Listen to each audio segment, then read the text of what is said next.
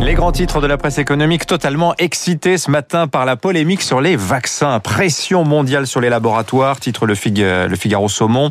Après le revirement mercredi des États-Unis par la voix de Joe Biden, percée historique pour les uns, fausse bonne idée pour les autres. Le leadership pris par Washington sur le projet de lever des brevets agace dans les couloirs de Bruxelles, raconte le Figaro. Et oui, les Américains se sont toujours opposés aux exportations de doses. Or, maintenant qu'il y a beaucoup d'Américains vaccinés, eh bien, ils deviennent altruistes, alors que l'Union européenne, accusée quand même d'égoïsme vaccinal il y a deux mois, a exporté, elle, 200 millions de doses depuis janvier, soit autant que ce qui a été livré aux États membres. Il est quand même bon de le rappeler. Alors, au fait, les États ont-ils le droit de lever les brevets? Combien de temps cela prendrait-il? Les pays émergents sont-ils en capacité de les exploiter? Les échos titrent eux aussi sur cette bataille mondiale des brevets et passent en revue les dix questions qu'elle pose. Hein.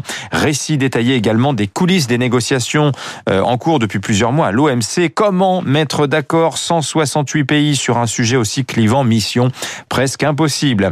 Et il y a une bataille d'idées d'ailleurs derrière cette affaire de brevets. Philosophie Magazine nous l'explique ce matin.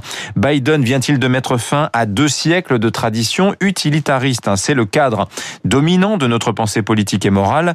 L'utilitarisme, vous savez, c'est l'idée que l'on doit chercher à maximiser son utilité ou son bien-être, tant au niveau individuel que collectif. Or, chez Biden, la conviction éthique l'emporte sur les calculs de rentabilité vaccinale d'une certaine manière euh, dans cette affaire de lever des brevets. Mais pour l'opinion, le journal, hein, la seule question précisément, bah, c'est de savoir comment éradiquer au plus vite la pandémie, comment justement être le plus utile, lever les, brevets, tant de bruit pour si peu, titre l'opinion ce matin.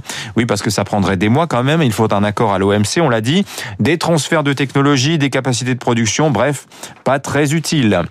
Lui ne s'était pas exprimé depuis son éviction de Danone. Interview ce matin dans les échos d'Emmanuel Faber, amer l'ancien PDG du groupe agroalimentaire, un victime selon lui de l'entre-soi du conseil d'administration qui n'aurait pas compris son projet, aller au-devant de la stricte recherche du profit pour donner du sens. Il avait les salariés pour lui, à l'en croire, Emmanuel Faber.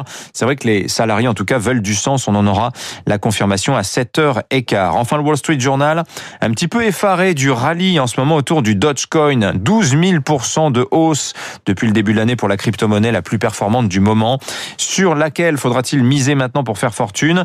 Je vous conseille le Safe Moon, lancé en mars. Le Safe Moon a déjà pris 20 000% Il y a un petit côté machine à sous. La hype, c'est de l'argent, dit un investisseur particulier dans cet article du Wall Street Journal. 6h39.